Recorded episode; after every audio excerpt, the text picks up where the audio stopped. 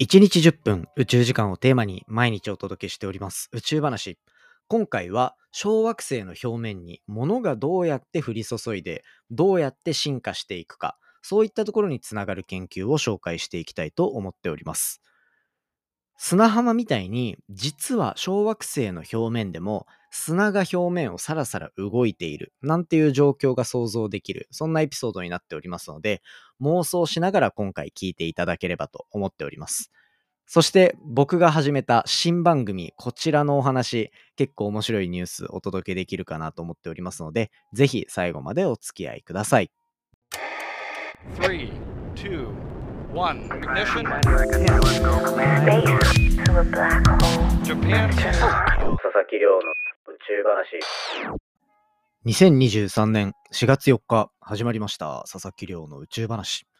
このチャンネルでは1日10分宇宙時間をテーマに天文学で博士号を取得した専門家の亮が毎日最新の宇宙トピックをお届けしております。本日でエピソードが906話目を迎えております。昨日から新年度が始まって、もしかしたら新しくポッドキャスト見つけてくれた人もいるんじゃないかなと思ってるわけなんですけど、まあ宇宙話は毎日宇宙の話題、宇宙ビジネスから天文までいろんな話してるので、まずは気になった宇宙のワードとかで検索してもらって、で、それで聞いてみて面白いなと思ったらフォローしていただけるとですね、まあそこからいろいろ宇宙楽しんでいただけるんじゃないかなと思ってるんで、まずはちょっと気になるエピソード見つけてくれたら嬉しいなと思っております。何にせよ、まあ、900回以上あるのでね、そこまで最初から聞いていけよみたいな、そういう感じじゃないかなと思っております。ということでですね、まあじゃあ今回も本題に入っていこうかなと思うんですけど、今日の本題は隕石の表面がザラザラしてるか、サラサラしてるか、ここに注目して、最終的には地球とかみたいな惑星がどうやってできるのかみたいなところまで言及した研究を紹介していきたいと思っております。久しぶりに天文っぽいお話になるのかな？最近ちょっと天文寄りの話少ないですよね。まあちょっと宇宙っぽさ全開でいきたいなと思ってるんで、こんな感じでいきたいと思っております。よろしくお願いします。そんな感じで、今日話していくところ、どこから話をスタートすると面白いかなと思うと、やっぱり小惑星だったり宇宙空間にあるこう塊ですね。まあ、地球に降ってきたら隕石だしっていうところがあると思うんですけど、小惑星、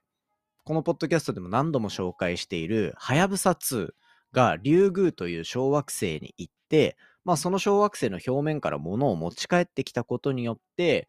例えば生命、地球上にいる生命は、実は宇宙からやっぱり来たんじゃないか。宇宙空間には生命の材料が実はたくさんあるっぽいね、みたいなところが見えてきて、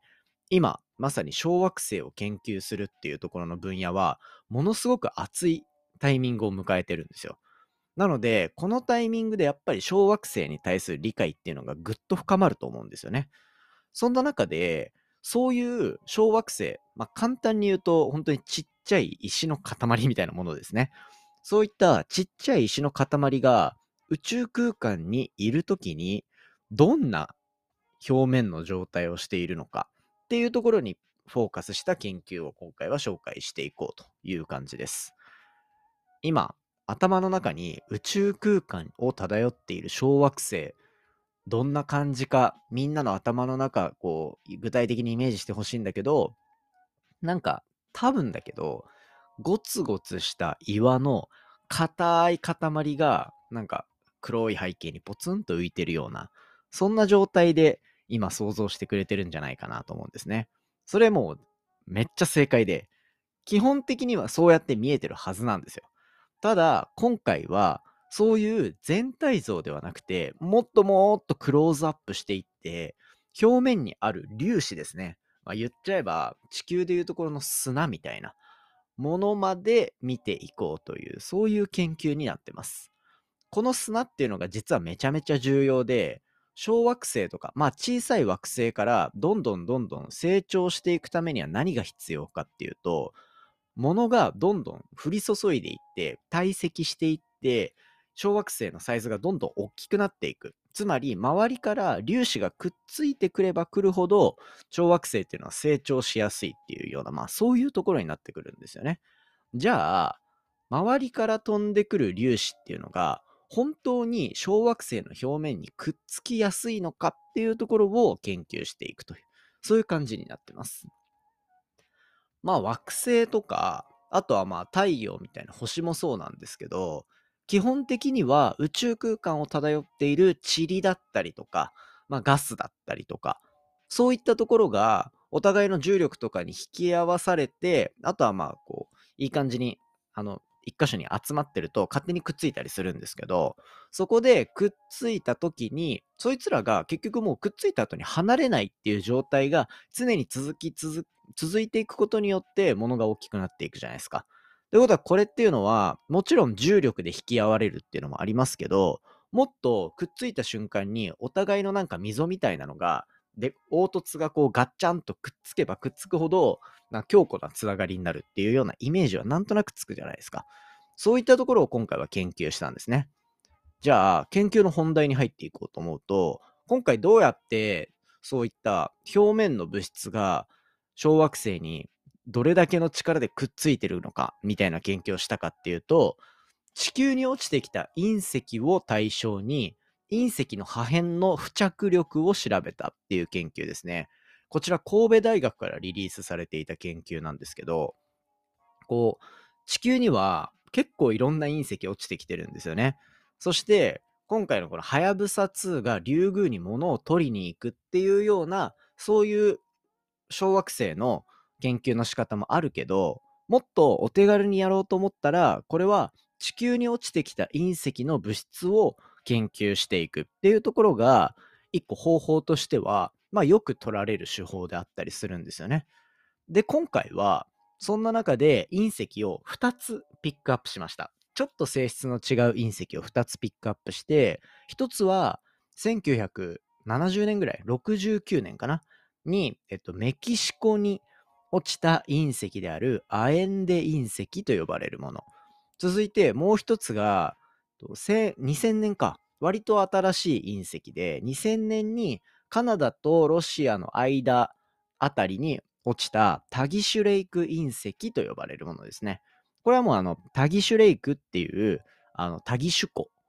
あの湖に落ちた隕石っていうところで実は昔ポッドキャストにもこれの研究の第一人者の方ですね、呼んでいろいろ話話いただいたので、宇宙話の昔から聞いてくれてる人は、もしかしたら頭の中をちらっとよぎったかな？っていうところですね。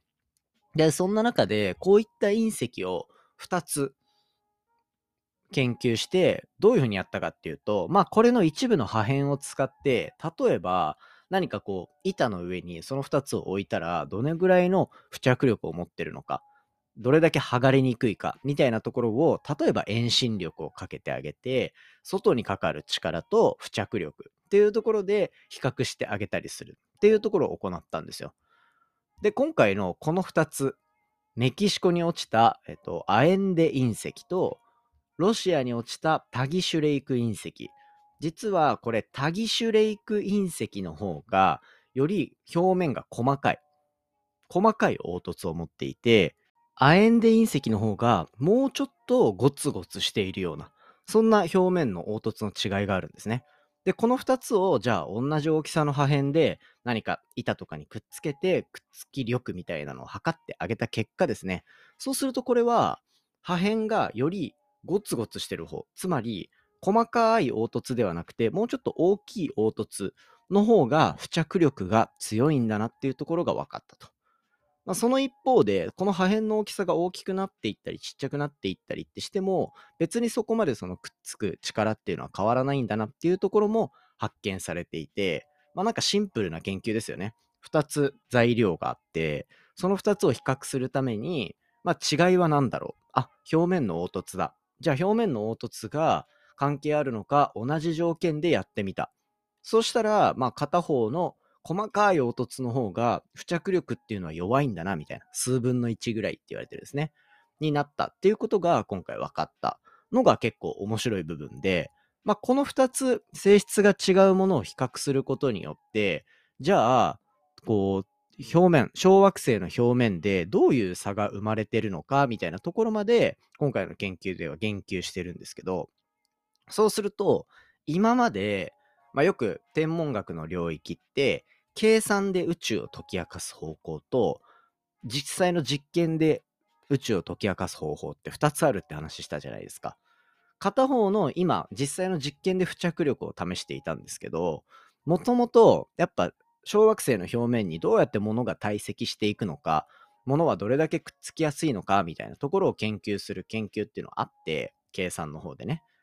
そうするとその計算で出た表面に対する付着力に対してものすごく今回見つかった力っていうのは小さいことが分かったんですよ。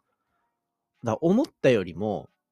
こう物質同士が表面の凹凸によってガチャンってくっつく能力っていうのは弱いんだなっていうところが分かったのが今回の研究の面白いところでつまりはつまりですよこう重力は大きくなればなるほどどんどん強くなるのでだんだんだんだん重力強くなっていくんですけど今回の研究では表面の凹凸だけだと大きさに限らず常に同じ力でくっついてるみたいな状態だと。これがしかも想定していたよりもものすごく弱い。つまりこれどういうことかっていうと、表面にサラサラした砂が常になんかゴロゴロゴロゴロ動いているみたいな状態なんですよ。これね、僕、この研究を最初に聞いたとき、今の話全然ピンとこなかったんで、ちょっと具体化していこうと思うんですけど、まあ、なんか、小惑星の表面って、あ、だから最初に表面をイメージしてもらったんですよ。小惑星の表面って、ゴツゴツした岩っぽいじゃないですか。けど、その表面には実は僕たちが認識できないぐらいの、まあ、小さい細かい、まあ、粒子というか砂というかちっちゃい岩みたいなのが表面にガチャってくっついてると。しかもちょっと弱めの力で。で、これがそのままなんかだんだん堆積していくのかなと思ったら、そうではなくて、このくっつく力弱い。けど、重力に引っ張られて、この隕石というか小惑星の外にはこの粒子は逃げていかないけど、表面をコロコロコロコロ転がるというか、表面をこの粒子は移動できるみたいな、そういう状態らしいんですね。で、これを小惑星でイメージすると、マジでピンとこないんだけど、じゃあこれ地球で考えてみようかなみたいな。地球っていう表面で考えてみたら、地球の表面って不思議なぐらい表面のものって動いてるじゃないですか。ね、水も動いてるし、なんなら砂浜とか見たら砂だって動いてると。まあもちろん大気によって押し出されてるみたいな、押して風に動かされてっていう面はありますけど、まああれも結局動いてるじゃないですか。動いてるけど、その表面にくっつく力が弱いから動いてるだけで、別に地球の重力あるから、外には逃げていかないですよね。っていうような、そのちっちゃいバージョンっていうのが、ただ小惑星の表面でも起きてると。なので、すごく大げさになんか CG 映像とかを書かせようと思ったら、多分なんか球体みたいなところの周りに表面をうごめく小さい砂みたいな、ちょっと虫うわじゅじゃって気持ち悪いみたいな そんな感じの状態っていうのが多分予想されるんだろうなと思っているので、ちょっとそういった小惑星に対する新しい見え方、つまり小惑星の表面では細かい砂みたいなのが実は移動しているっていうところを頭の中に入れておくと、ちょっとだけ他の隣に座っ、みんなの隣に座ってる人よりも、ちょっとだけ小惑星を具体的に妄想できる、イメージできるっていうところは今回の面白い研究のポイントかなと思っていたりします。まあこれと同じ研究を、じゃあ、はやぶさとか、はやぶさ2が行った時の物質で行ってあげたらどうなるのかみたいなところはもしかしたら続報で出てくるかもしれませんしあとは今回見つかったこの付着力の研究によって今後小惑星がどうやって表面に物をキープしてどうやって大きさを増していってどうやって進化していくのかっていうところまでつながっていくかなり面白い研究になってくるんじゃないかなと思って今回は紹介させていただきました。いや、これね、なんか理解するのが難しかった割には、確かに地球の表面の砂とか動いてるしなっていう、意外と腹落ちするところに行って、僕的には好きな研究だったんですよね。ただまあ僕の、今回ちょっとむずいなと思いながら喋ってるから、若干説明が回りくどくなっちゃってる気もするので、ちょっと2回3回聞いてみてどんな感じなのかなっていうのを予想してみてください。そんな感じで今回は以上にしていきたいと思ってるんですけど、あ、一つだ。久しぶりにちょっと、あの、伝えたいことがあって、僕、新しいポッドキャストチャンネル作りましたっていうのを何回か前にお話しさせていただいたんですね。タイトルが、隣のデータ分析屋さんっていう、まあ、僕の本業でやっているデータサイエンスとかデータアナリティクスとかっていうところを、まあ、友達と2人でもうだからこんなかしこまった感じではなくてもう友達に喋るみたいな感じで2人でお届けするポッドキャストやってるんですね。概要欄にリンク貼ってるんですけどそこから多分みんながたくさん聞いてくれたんだろうなって思っててあのー今日ですね今日見たら日本ランキング161位まで上がっておりました。いや、本当に嬉しい。ありがとうございます。多分みんなが聞きに行ってくれたんだろうなと思っていて、本当に感謝してもしきれない、そんな状態になってるんですけど、まあ、まだ1話しかね、公開できていませんが、ちょっと2話目では、衛星データ、人工衛星のデータっていうのを扱ったデータサイエンスのちょっとお話だったりっていう、若干宇宙寄りの話っていうのを相方にしてもらおうかなと思っていて、僕は結構手に徹してる新しいパターンなのかなと思ってるので、そちらもちょっと楽しみにしておいていただけたら嬉しいなと思っております。まあそんな感じで僕新しいチャレンジしていきながら、最終的には宇宙話で日本一位取るぞっていうところは本気で思っているので、引き続き応援していただけたら嬉しいですし、もし、もしね、まだ聞いてない人いたら、ぜひ概要欄から飛んでみてください。今回は、あの、Spotify 独占とかにはなっていないので、まあ好きなプラットフォームで、できれば Spotify で聞いていただけたら嬉しいなと思っております。今回の話も面白いなと思ったら、お手元の Spotify アプリでフォロー、フォローボタンの下にある星マーク、こちらからレビューいただけたら嬉しいです。番組の感想や宇宙に関する質問については、Twitter のハッシュタグ宇宙話で募集しております。じゃんじゃんお寄せください。それではまた明日お会いしましょう。さようなら。